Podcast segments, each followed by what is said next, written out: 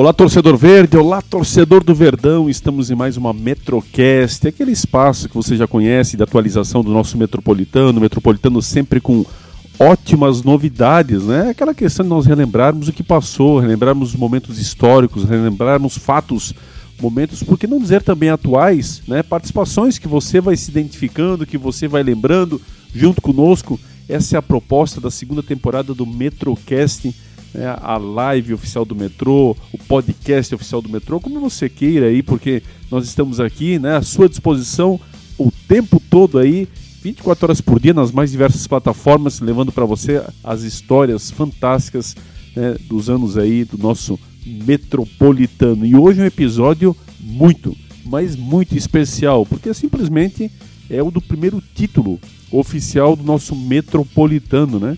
Título que marcou época, que marcou história. Foi um campeonato que nós não desejávamos tanto, porque o Metropolitano infelizmente teve uma queda para a segunda divisão naquela ocasião, mas em compensação voltou aí com toda a honra e toda a glória à primeira divisão. Mas daqui a pouco a gente vai falar mais disso, vamos falar aí de vários fatores que levaram o Metrô né, a essa conquista. Vamos saudar primeiro aí a galera que está conosco aí mais um Metrocast, conosco aqui o nosso diretor de marketing, o Edmar Russedinho. E aí, Edinho, seja bem-vindo. E aí, Mazinho, e aí, Sheila, fala nação, fala torcida verde. Mais um Metrocast aí com mais um título do Verdão pra gente falar um pouquinho a história, contar um pouquinho como é que foi, lembrar. E nessa data emblemática, né, que fazem exatamente três anos, hoje no dia da gravação desse podcast, exatamente três anos atrás, era o dia do título da Série B de 2018. Salve, salve, Sheila. Salve, salve, família. Beleza, cara? Pô, mais de novo, um prazer estar aqui conversando com vocês, ainda mais falando aí, especialmente hoje, como o Edmar citou, é, o dia do título, de comemoração de três anos do título. Vamos lá, torcida verde. Maravilha, quer dizer que vamos lembrar aí um episódio bastante, é, vamos dizer assim, vivo na, na memória do torcedor, porque é recente, é um episódio aí que basicamente acontece né, três anos atrás, onde nós tivemos né, momentos difíceis com o Metropolitano, a partir do momento que ele cai da primeira divisão pela primeira vez para a segundona, mas que evidentemente depois de um, de um campeonato muito difícil, ele meio que como o Fênix ressurge das cinzas, né? E nós vamos falar um pouquinho sobre isso aí, começando pela queda, né, Edinho? Um momento muito complicado, uma coisa que não se esperava, o Metrô já vinha muitos anos disputando o campeonato da primeira divisão e aí aquele baque, né? É, o time cai e agora? Foi o primeiro rebaixamento, né? Metropolitano nunca tinha enfrentado isso. Tava desde 2005 na primeira divisão do futebol catarinense e esse rebaixamento, de fato, foi uma terra arrasada, né, Mazinho? A gente vinha de boas campanhas na Série D do Campeonato Brasileiro e nunca conseguindo o acesso, né? Aquela história do, do Edmar contra o Juventude, aquele outro ano contra o Mogi Mirim, que o Metropolitano ganha lá em Mogi, depois perde em casa. É, e, e, aí nunca se esperava que o Metropolitano ia cair para a segunda divisão do Catarinense. A torcida estava de saco cheio de jogar o Catarinense mas não esperava que fosse cair um dia. Então foi terra arrasada mesmo, né, Mazinho? A diretoria inteira trocou, praticamente o presidente, que era o famoso bigode, né, saiu é, e assumiu um cara que na época, apesar de ter muitos anos de metropolitano, ele nunca foi do, da linha de frente, que foi o, o Saulo. O Saulo ele assumiu o metropolitano no final de 2017 e montou a diretoria na qual eu faço parte e fiz parte aí com acesso, junto com outros colegas, uma diretoria nova. E na época, Mazinho, a gente não tinha nada, assim, eu lembro de pegar o Facebook do Metropolitano e estar tá seis meses sem uma postagem. E até então era um clube que já tinha ali 25 mil, 26 mil seguidores. Então estava bem terra arrasada mesmo. E as perspectivas para a Série B não eram nem um pouco positivas ali começa uma nova diretoria, uma nova história, né? Começa uma nova história. Na verdade, ali eu entrei na diretoria, é, o Gilmar Vruck, né, da segurança, o Saulo para a presidência, o Matias, que hoje é presidente do clube, entrou ali como vice-presidente. Uh, enfim, foi toda uma, uma, uma, nova diretoria. O Derete já estava? O Derete não, o Derete ele era só patrocinador, ele foi um, muito importante, né? Fechando o patrocínio da Orcegups, né? Ele como coordenador regional aí da Orcegups na região. Mas na verdade foi uma terra arrasada e tudo começou assim a mostrar que seria um bom ano com o sub-17. O sub-17 do Metropolitano que nunca tinha tido boas campanhas, naquele ano foi vice-campeão catarinense da Série B. É, lembro da final, foi lá em, em Jaraguá, contra o Almirante Barroso. E o Metropolitano perdeu a final, mas jamais esperou chegar numa final, né, num campeonato catarinense. Então, começou bem e ali animou para o time é, buscar forças, né? Nós da diretoria buscarmos forças na época para conseguir patrocínios e o Arcigups foi uma delas. Cerveja Blumenau, outro grande patrocinador da época, para montar um grande elenco. E esse elenco ele era, eu, eu digo assim, depois do título da Áustria, e a gente vai falar aqui os jogadores depois, foi o melhor elenco do Metropolitano, era um timaço para a competição que foi montada. E foi montado a, a quebra-cabeça, né? Não, porque é, às vezes você faz uma parceria e vem um caminhão de atletas de algum time. Ali não. Ali foram atletas que foram chegando e foram se encaixando. Alguns de renome. Eu lembro que o pessoal brincava que a nossa zaga era da Champions League, porque era o Douglas Silva, que tinha jogado Champions League, e o Rafael Schmidt, né, de anos na França, na Inglaterra. Blumenauense, né? Blumenauense Rafael Schmidt, que infelizmente praticamente não jogou. Né? Se lesionou no primeiro jogo e voltou no final do campeonato. Então, praticamente não jogou. Mas enfim, o time foi sendo montado e montou um. Uh, eu diria que o Rodrigo Casca foi o maestro para montagem, mas não soube tocar os instrumentos. Né? Mas fez um baita time. Foi um timaço aí. E era favorito, né, Dinho? Quer dizer, o time é, caindo pela primeira vez, depois de mais de uma década ininterruptamente disputando a primeira divisão. Ele vinha como favorito, né? Só que a realidade não foi bem assim. Vinha como favorito, nunca me esqueço da estreia em Itaiópolis. Nós não sabíamos nem chegar em Itaiópolis. Chegamos lá, um campo, torcedor. Imagina, quem teve lá sabe. Lucas Anoto, o Guto, o Edemir, o pessoal da torcida que teve lá sabe um campo pior do que qualquer amador de Blumenau.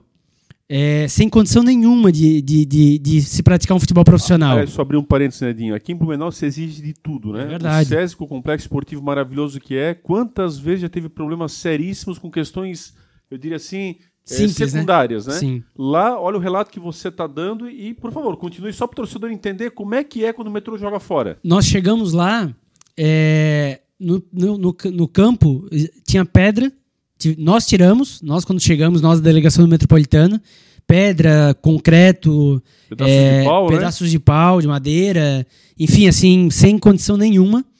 a sorte que o time de lá, que era o Operário de Mafra, também não estava jogando em casa, né? Porque não é a casa deles, porque o estádio não tinha segurança nenhuma, se tem duas torcidas, praticamente só tinha a nossa torcida no estádio. E uma meia dúzia de cidadãos locais ali que foram fazer alguma coisa no domingo à tarde para acompanhar um jogo.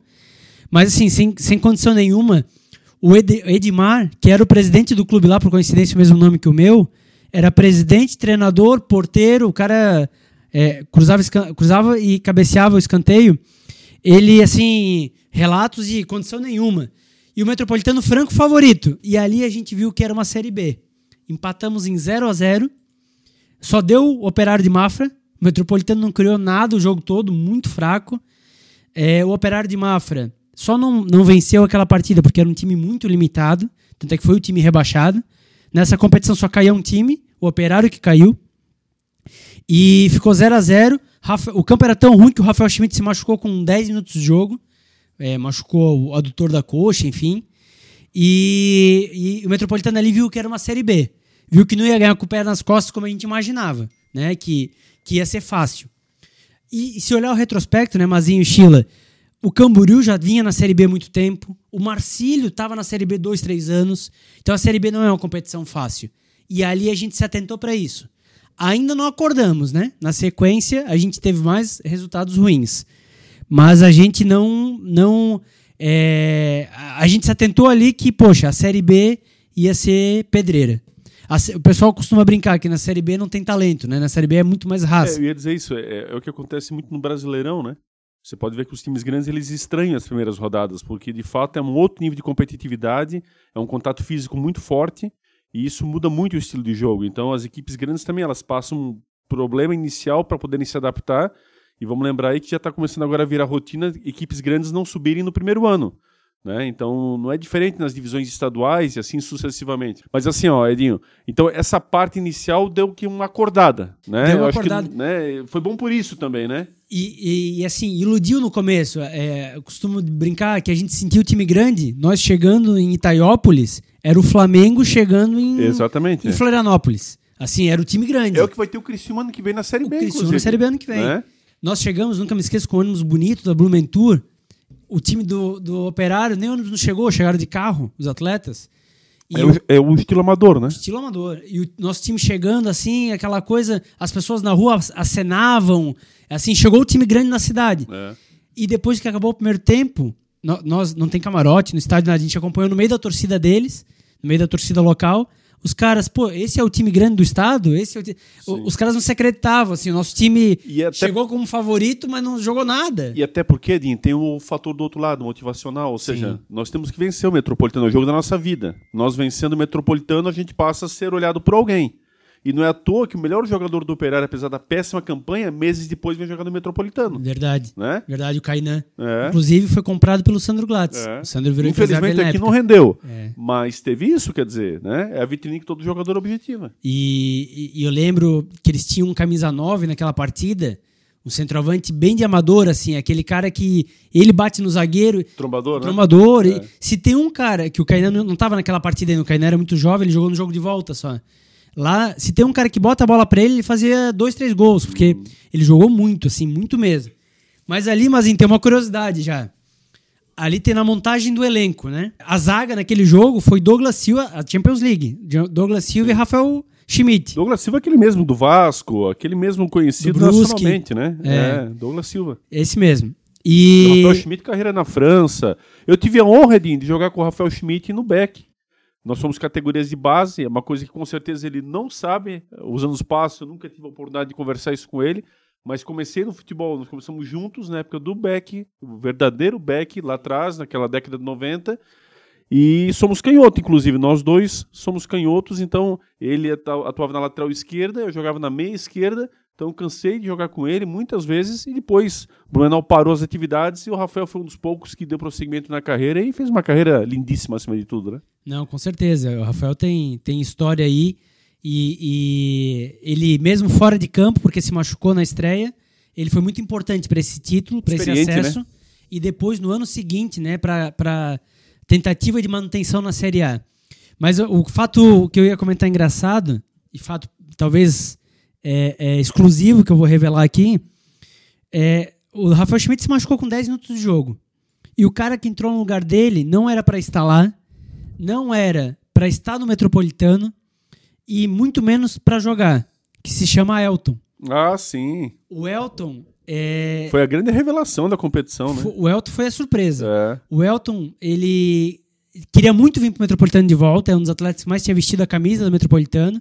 Naquela Série B, inclusive, ele virou o atleta que mais vestiu, a gente deu para ele uma camisa comemorativa e tudo. Mas o Elton estava acabado pro futebol, segundo alguns entendidos aqui. Sim, sim. E Muito criticado. muito criticado. é, e aí ele se oferecendo para vir, se oferecendo, ninguém querendo chamar ele. E aí o Beck fechou com o Elton. O Beck fechou com o Elton. O Elton ia jogar a Série B pelo Beck. E aí eu vou revelar, fato único aí, Marcelinho Georg não fazia mais parte nenhuma da diretoria. Ele soube dessa, desse fato. Porque alguém do Beck foi tirar sarro dele, dizendo que o ídolo metropolitano ia jogar pelo Beck. Ele, do bolso, acertou o salário com o Elton, que não era nem pra jogar. Que se, se quisesse jogar ou não, era o treinador que ia escalar. Mas o Marcelinho, no Beck, ele não ia deixar o Elton jogar. E fechou com o Elton. E o Elton veio pro Metropolitano. O pessoal, ninguém queria o Elton, né? O Elton tava acabado, era, era veterano, né? Não tinha mais pique. E até hoje joga o Elton. Tá aí até hoje na Série B do Catarinense. É, aliás, subiu no ano passado da C pra B e tá na B esse ano pelo Nação e vai subir pra Série A. Então, tu vê, três anos depois, continua firme, forte e ma- e mais um acesso. Jogador de muita raça, né? Muita raça. E aí, naquele jogo, Mazinho Sheila, o Elton não ia jogar. A zaga era Rafael e, e- e Douglas. E aí o Rafael se machuca e no banco não tinha ninguém. Porque o banco era composto por meninos da base, mas o Metropolitano não tinha recurso para registrar todo mundo. E aí não tinha registrado ainda tal. E, e o Elton, como o Marcelinho tinha ali acertado tudo, o Elton estava lá à disposição. E aí o Elton entrou com 10, 15 minutos do primeiro tempo. E jogou muito. Do jeito dele, dando uma cotovelada aqui, um pontapé ali.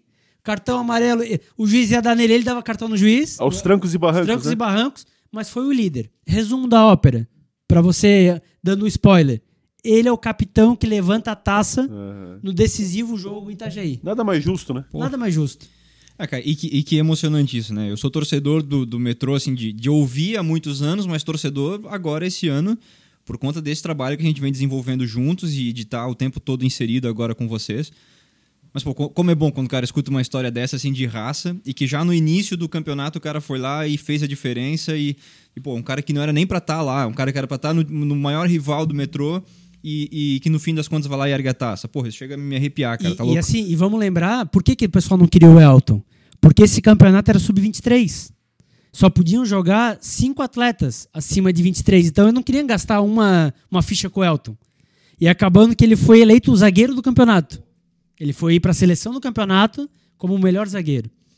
E aí a estreia foi assim, foi, foi muito doída, foi muito sofrida e mostrou que a Série B seria muito difícil. Os primeiros jogos foram todos muito complicados, né, Edinho? A primeira vitória custou pra chegar, né? Apenas na quinta rodada acabou acontecendo, né? Uma ducha de água fria, segundo jogo contra o Juventus no SESI. O Metropolitano perdeu de 2 a 0. Quando via que é aquela história da obrigação, né? Obrigação. Que como empatou lá, não, agora vai vencer de qualquer jeito. Obrigação, e aí vai lá e a dá torcida do perde, né? SESI cheio, É. porque a torcida estava um ano sem ver o time. É. É, aliás, mais de um ano, porque caiu em maio de 2017, aí jogou a Série D ali e tal, mas estava um ano sem, sem jogar e perdeu 2 a 0 pro Juventus. Depois é, empatou com o Fluminense. É, enfim, na quinta rodada que ele foi conhecer a vitória, quando já não tinha mais o Casca como treinador. Por isso que eu digo, mas assim, o Casca, ele é aquele cara que foi o gerente de futebol, porque ele, ele montou o elenco. Aham. Nenhum de nós da diretoria tínhamos mexido com futebol antes. Como todo torcedor, a gente sabe que quem joga bem, quem joga mal, a gente. Mas não tem o filho, não tem o negócio. Não é do meio. E tá no dia a dia, né? Não tá no dia a dia. O Casca montou o time. O Casca montou tudo, mas não soube conduzir. Então, a primeira vitória vem com o Isaac no comando. E vamos lembrar, o Casca vem também porque fez uma ótima campanha no Blumenau. Campeão. Né? Campeão, então vem com uma moral, vem com né, uma certa expectativa do torcedor, mas que de fato não vingou, né? Mas pegando nessa primeira vitória, então, aí é, é a tal da história. Quanto ao adversário, em tese, menos provável, porque o Guarani de Palhoça vinha com o Metropolitano também na primeira divisão, vinha com uma Sérgio certa Ramírez, tarimba. treinador. Sérgio Ramírez. Ah, é o único clube formador de Santa Catarina, ou seja, tem uma base ferrada, É. boa pra Só que a caramba. tal da história, já estava na quinta rodada, o vai ou racha, né? É. Não tinha mais pra onde correr, porque as chances já estavam já estavam passando, os adversários que em tese tinham que ter sido derrotados não foram. O Fluminense era totalmente desconhecido. O Fluminense vinha de uma Série C, um time que, evidentemente, lá em Joinville é, é- é- é fora dos holofotes, até porque tem o próprio Jack há tantos anos, e de repente o próprio Metropolitano também chega lá e não consegue. Então É, ficou difícil, né? Não, e lá o Metropolitano, é, pegando ali a cronologia, é, o Metropolitano tinha empatado com o Barroso em casa antes, 2 a 2 Me lembro bem desse jogo. Foi um jogo na época da Copa do Mundo. Tinha um jogo da Alemanha, o César vazio. Tu vai lembrar, Mazinho. A frase do Saulo. Só vai dar nós. Ah, é verdade, é. Só vai dar nós. Porque o Metropolitano ele empata com o Barroso em É casa, verdade. 2 a 2 com gol do Elton no final do jogo, hein? Que tava perdendo até o final do jogo, tava 2 a 1 No final do jogo, o Metropolitano empata o jogo. E aí, o Metropolitano vai pra, pra Joinville, na estreia do William Paulista, atacante. Baita jogador. Foi o artilheiro da Série B, joga mal essa partida, o Metropolitano perde pro Fluminense de Joinville. Então, vejam, tava na quarta rodada sem nenhuma vitória, é, dois empates e duas derrotas. De 12 pontos disputados, dois conquistados. Dois conquistados. Aí ganha do Guarani fora. Aquela foi uma vitória contra o Guarani já muito maiúscula, com certeza, pelo time que o Guarani tinha, né? Pelo, pelo elenco do Guarani. E aí, ali naquela, naquela vitória, começou a surgir o craque da competição. Hoje, muito odiado por alguns torcedores, o Ari Moura. Ali o Ari Moura se destacou. Ali foi o primeiro gol dele, foi a primeira, primeira grande aparição dele.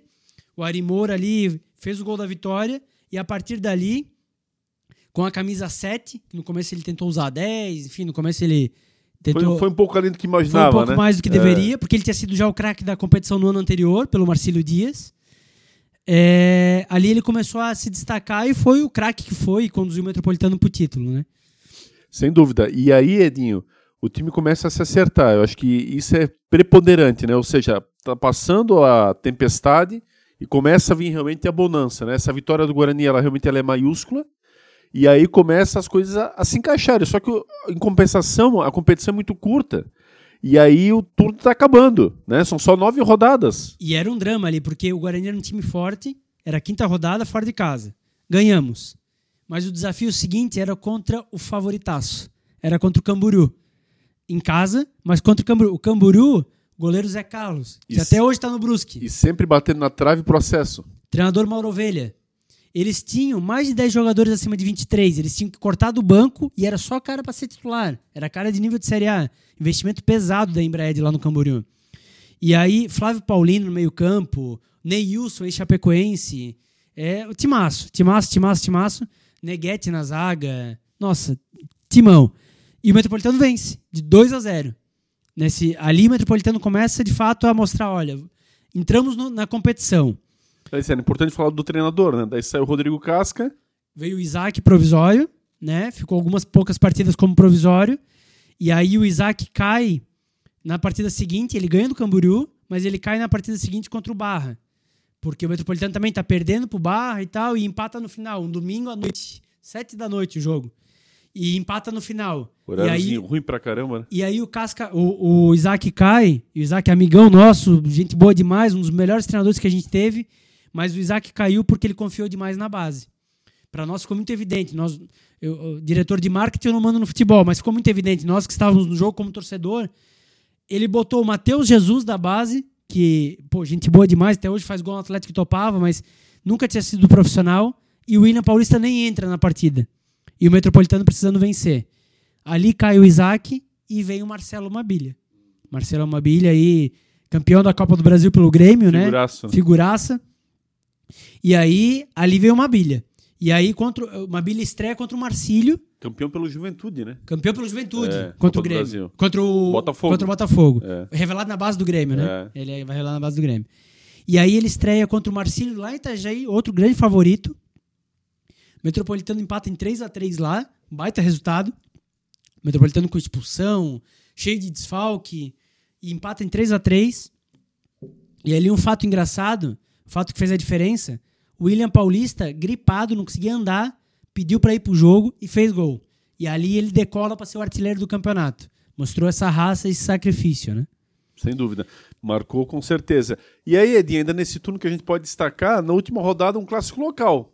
Clássico local, né? O de grande encontro. tensão. É. Lembro bem na entrada do vestiário ali, Metropolitano como mandante, SESI cheio, tanto do lado do Beck quanto do lado do Metropolitano. O nosso personagem, nosso croque, que é o crocodilo, o Mascote. Marcão, o mascote, o Marcão lá da pintura do, do Zanotto, já tinha tomado uns dois, três. tava, mais, Esse que é o bom, esse que eu gosto. tava mais alegre que o Batman. Ele tava mais na torcida do Beck provocando com o mascote do que na nossa animando. Doido pra dar uma confusão. Doutor Seara no vestiário ali, tentando tumultuar, tentando conduzir. Vamos contar fato pitoresco. Hoje, o vereador Egídio, ali em cima da arbitragem, metendo pressão, porque o Metropolitano estava sendo roubado, estava evidente durante o jogo. O Metropolitano, o árbitro queria um empate no jogo, o Metropolitano jogando muito bem.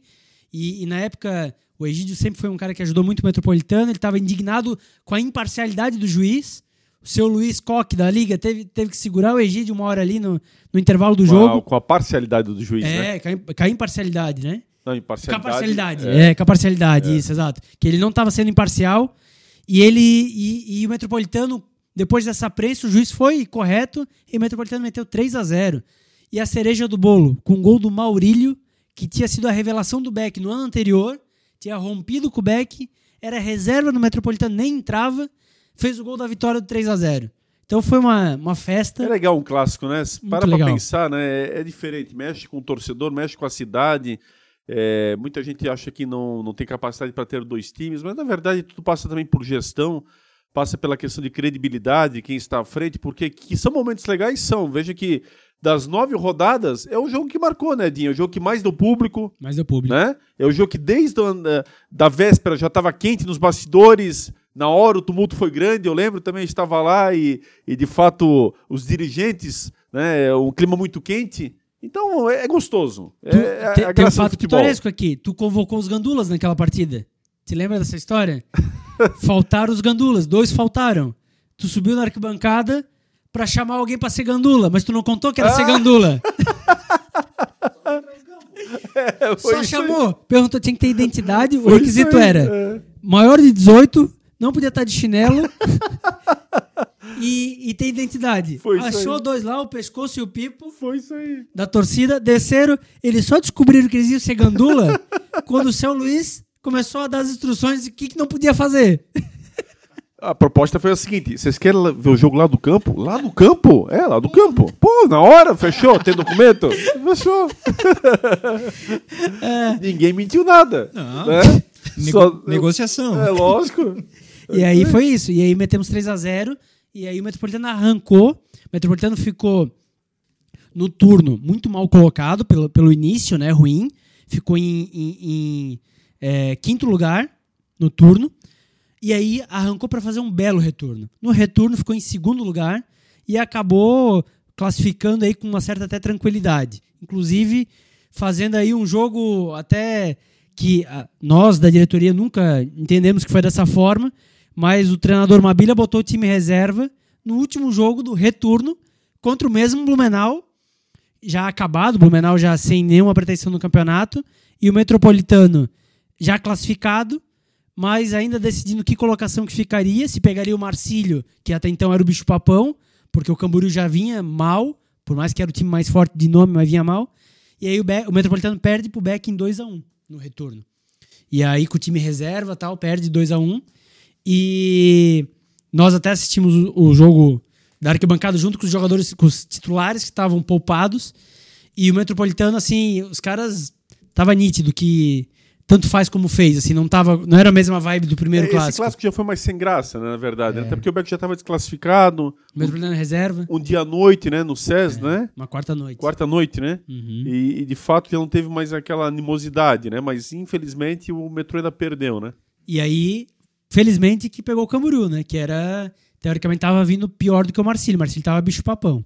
E aí pegamos o Camboriú na semifinal. É, sem dúvida. Aí é outra competição, né, Dinha? Ali zera, quer dizer, tudo que passou de mal ficou para trás, a superação existiu, conquistou o objetivo, por mais que, querendo ou não, foi na rabeira, né, na quarta colocação. Mas aí é outra competição, aí é mata-mata, é o adversário direto vencendo, estava na primeira divisão.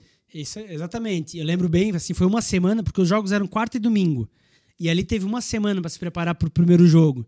Uma bilha fantástica. Uma bilha é, sabia que o Mauro Ovelha era retranqueiro. Primeiro jogo no SESI, segundo jogo em Camboriú. Uma bilha preparou o time para jogar em cima do Camboriú para fazer o resultado.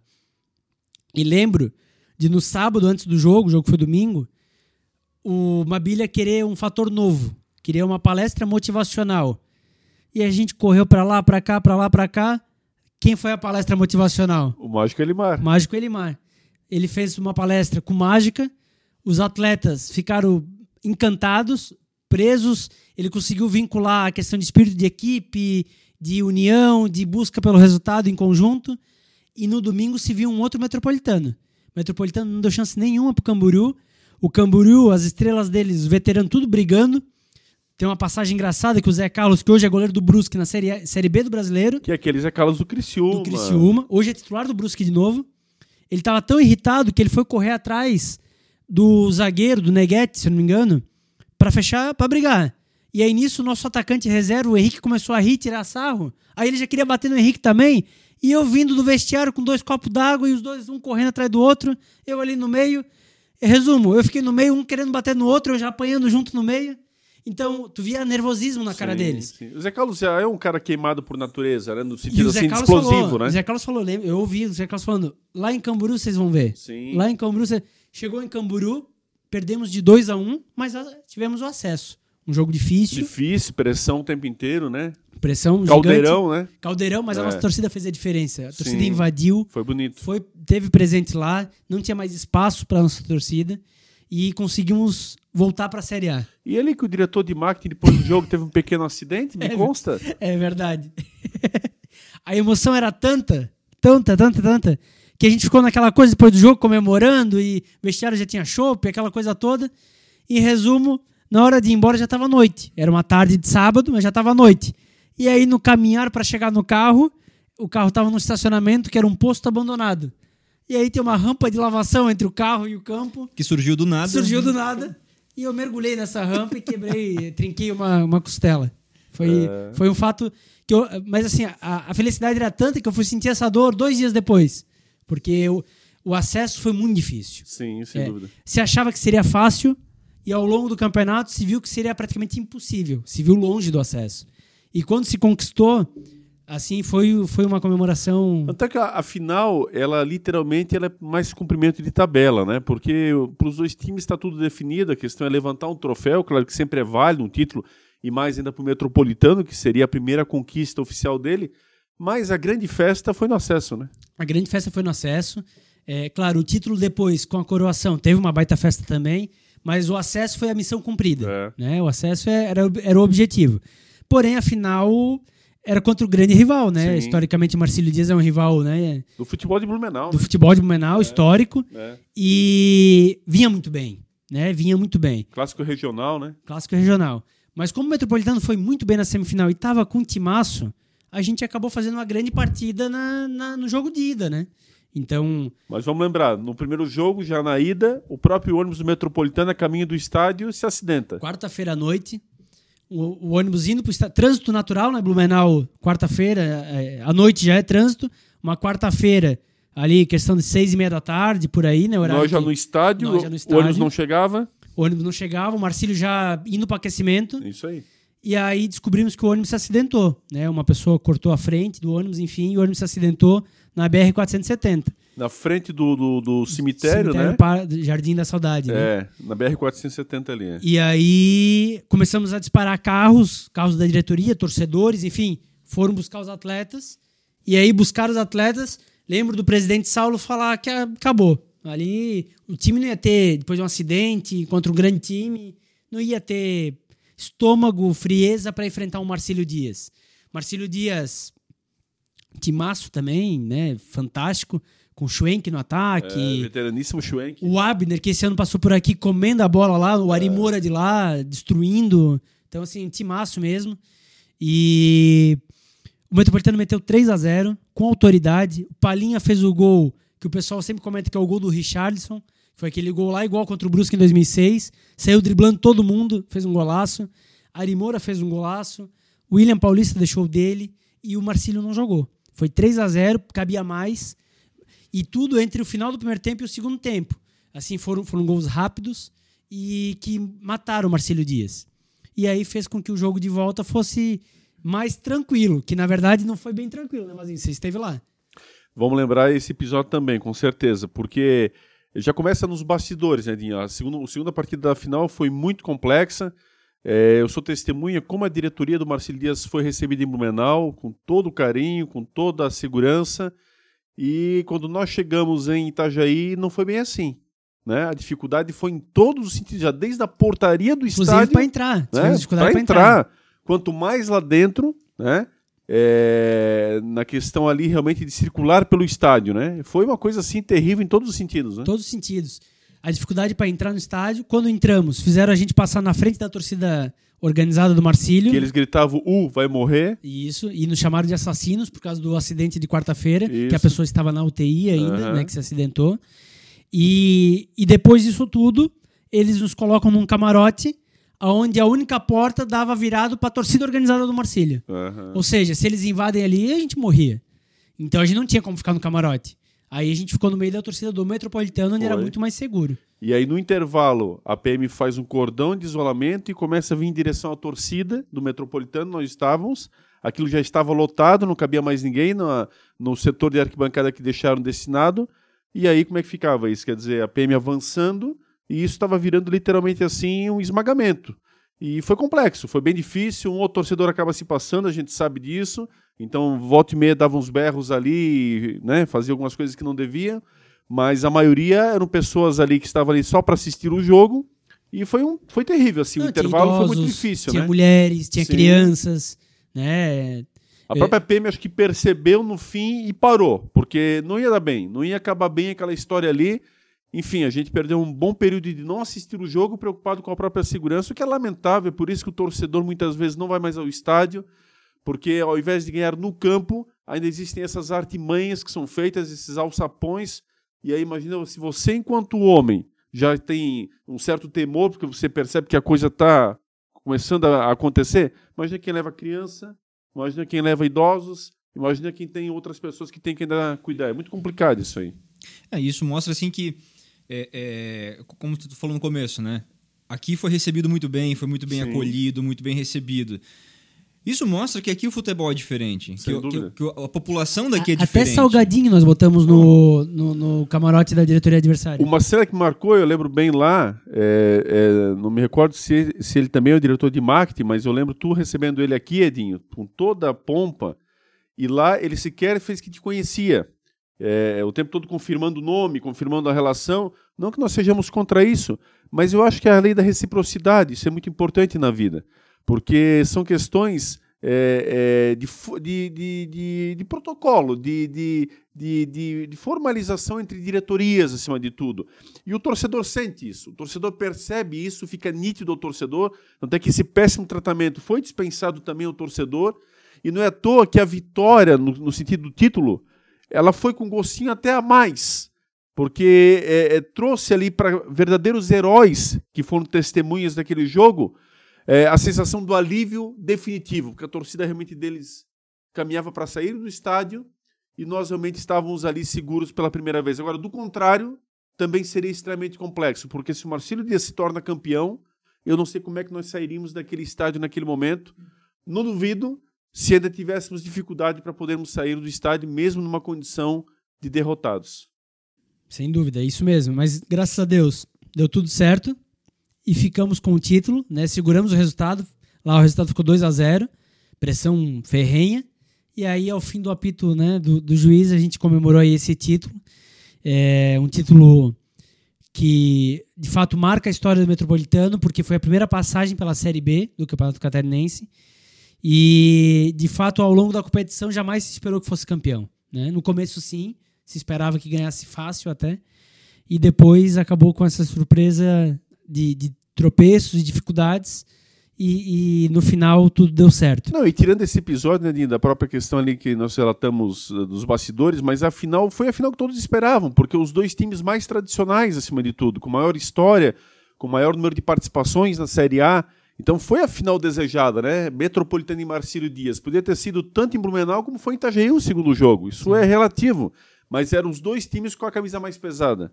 Então foi uma final digna de Série A. Bem isso. E aí é, fechamos assim com chave de ouro, né? Eu lembro que a gente teve o craque da competição, Ari Moura. Tivemos o melhor zagueiro, o Elton. O melhor lateral esquerdo, o Rodolfo. Né? Hoje está no Japão já há muito tempo, desde aquela competição. Nem jogou a Série A pelo metrô, já foi direto vendido para o Japão. É, enfim, vários destaques. Rafael Córdova, preparador de goleiro, puta, fez um trabalho excelente. O Paulinho, que hoje está no Juventude, né? O Paulinho, lateral direito, que hoje está no Juventude. Disputando Série A do Brasileirão. Teve na seleção da rodada do Brasileirão esses dias. É. O, o Metropolitano tinha um timaço. Eu até, até tenho aqui os 11 titulares. Igor no gol, que depois parou de jogar, né? Foi mal na Série A, depois Igor no ano Keller, seguinte, né? Igor Keller. Hoje é preparador de goleiros do Tupi, em Gaspar. Paulinho na lateral direita baita lateral, tem problemas físicos só, né? Mas um baita lateral. Aí a zaga era Elton e Douglas Silva, mas o Elton ali tinha o Rafael Schmidt, que começou jogando, tinha o Clau, que jogou muitas partidas, zagueiro da base, depois foi para o Paraná Clube. O Maurício, outro zagueiro da base também. E na lateral esquerda o Rodolfo, né? Da base do Metropolitano, e depois vendido para o Japão. E o reserva do Rodolfo era o Guilherme, jogou no Figueirense, tudo era reserva do Rodolfo. De volante, nós tivemos muitas mudanças ao longo da competição. A gente começou com Marcelo Godri, aqui de Blumenau, voltando para casa, depois de uma carreira no interior de São Paulo. Pendurou chuteiras jogando no Metropolitano. Sempre, inclusive, está presente no clube, nas feijoadas, vai lá. Hoje mora em Blumenau, tem uma escolinha de futebol, é professor de escolinha. Depois jogou o Eduardo, que até hoje é jogador profissional, jogador da base do Metropolitano. Estava no Próspero, agora no Catarinense desse ano. E o Eduardo é, jogou algumas partidas aí, que foi também uma das revelações do campeonato. E por fim o Zé Vitor. O Zé Vitor parou de jogar também, mas também de Blumenau, que da Fortaleza. Foi um baita volante nesse, nessa competição com a camisa 5. Na outra, na outra volância, começamos com o Grando, que era um destaque do Ercílio Luz, mas nunca jogou aqui porque vivia machucado. E aí virou, para mim, um, um dos craques do time, o Palinha. né? Um cara mais veterano, experiente, já tinha jogado no São Caetano, Portuguesa, foi dominou a meia cancha na experiência, malandro, aquele jogador malandro, veterano mesmo, e conduziu o time aí muitas vezes na, de dificuldade. Pessoal aí tem muita história, pessoal da Cooper, tem muita história do, do Palinha, que ele morava lá no Garcia. Foi um personagem. Foi um personagem. Camisa 10, a gente teve vários. Começou com o Igor, que depois foi vendido para a Turquia, numa discu uma discussão gigante. Até hoje está para lá. Foi vendido junto com o Juan, que hoje está no Corinthians, que era da base na época. E, e, aí saiu no meio da competição. Teve o Maurílio, que jogou, que veio do Beck, fez gol no Beck. O Natan, que estava até, até há pouco tempo na Europa e agora voltou, está no Tubarão. Mas o grande craque com a camisa 10 foi o Jean Dias, que veio do Brusque. E a partir do momento que assumiu a camisa 10 do Metropolitano, deu uma outra dinâmica no ataque. Né? Por mais que perdeu um pênalti lá em Camboriú, na semifinal. Sim, mas faz parte. Mas, né? mas ele foi o. Jogador o, leve, habilidoso. Habilidoso, ciscador, vai para é. cima. E aí, o trio de ataque, né? O trio de ouro. Os dois ponteiros, o Ari Moura por um lado, e por outro lado o Bruninho. Bruninho com um metro e meio, uma habilidade gigante, é, rapidez, agilidade. E Fazia o centroavante. Fumaça, né? Fumaça. Ali, ali, ali deixava o zagueiro é. louco, porque era o Ari Moura de um é. lado, o Bruninho do outro. O zagueiro não sabia qual lado fazer a cobertura. E dentro da área, o cara que conhece o caminho do gol. William Martins, né? O William Paulista. A gente teve alguns, ele teve Henrique, teve Wine, teve João Paulo, Luiz Ricardo, Cassiano, passaram vários camisa 9. Uhum.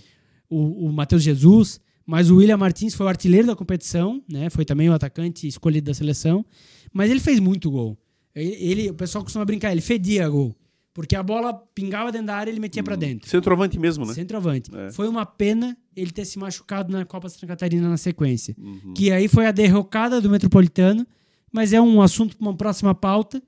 Mas é, ali foi a derrocada, porque se ele permanece no time, o Metropolitano ia muito longe. Ele era o cara que conhecia o gol. E a volta da delegação, parada em frente à Prefeitura Velha, recepcionada pelo torcedor. Torcedor. A, a Rick Record ali com o Emerson Luiz fez uma matéria linda é, carreata, os torcedores fazendo carreata, o ônibus chega até ali no Beer Garden e ali começa a carreata pela cidade até chegar no madrugadão, aonde os patrocinadores se empolgaram e liberaram o chopp à vontade para a torcida e foi uma Legal. grande festa. É, depois de muitas décadas, um título oficial para o futebol de Blumenau. Isso realmente é muito importante deixar registrado, porque a gente sabe que, infelizmente, esse é o grande detalhe. Para muitas pessoas, o que falta para o futebol deslanchar em Blumenau é um título na primeira divisão, um título realmente de relevância, né?